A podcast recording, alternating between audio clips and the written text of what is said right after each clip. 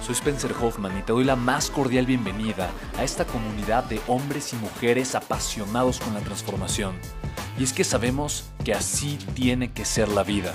Habiendo tantos con la mente confundida y plomo en el corazón, desperdiciando su potencial y dejando su vida para después, para nunca, sabemos que tenemos que hacer algo. Y es por eso que estamos comprometidos a cambiar las cosas. No somos uno más del montón y pasamos desapercibidos.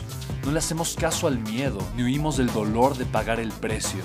Y sobre todo, no cargamos con el pasado ni con el arrepentimiento porque vivimos en el presente. Creemos en la grandeza y la creamos. Creemos en quienes lideran con su inteligencia y su pasión y en quienes construyen un imperio con su potencial a pesar de venir de la nada. Aquellos que podemos llamar imprescindibles porque sabemos que ser uno de ellos es cambiar al mundo y dedicar la única vida que tenemos a construir un legado. Bienvenido a tu podcast, Una vida, un legado.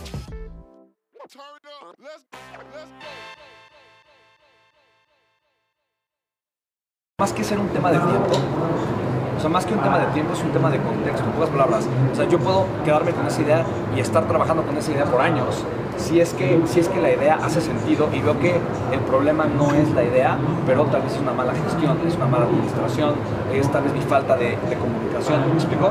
Pero si yo me doy cuenta, por ejemplo, en un negocio que he comunicado de forma clara y asertiva el valor de mi idea, que eh, he probado diferentes públicos, diferentes mercados y no están respondiendo, que, ¿no?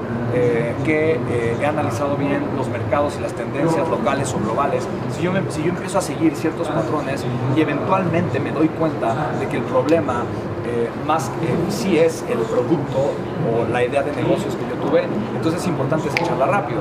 Pero si me doy cuenta que el problema soy yo, o el problema es una mala gestión, una mala administración, o una mala comunicación, o un mal manejo eh, de ventas, por ejemplo, una falta de flujo de efectivo, pues el problema tal vez no es la idea. Entonces, lo que tienes que tener en claro es darte cuenta si realmente el problema es la idea, si lo que no funciona fue la idea. Si lo que no funciona es la idea porque no hay un mercado, porque no hay un valor percibido, porque la gente no está buscando ese producto o ese servicio, o porque la gente no está dispuesta a pagar por él porque la percepción del valor que tienen es muy baja, pues deséchalo inmediatamente.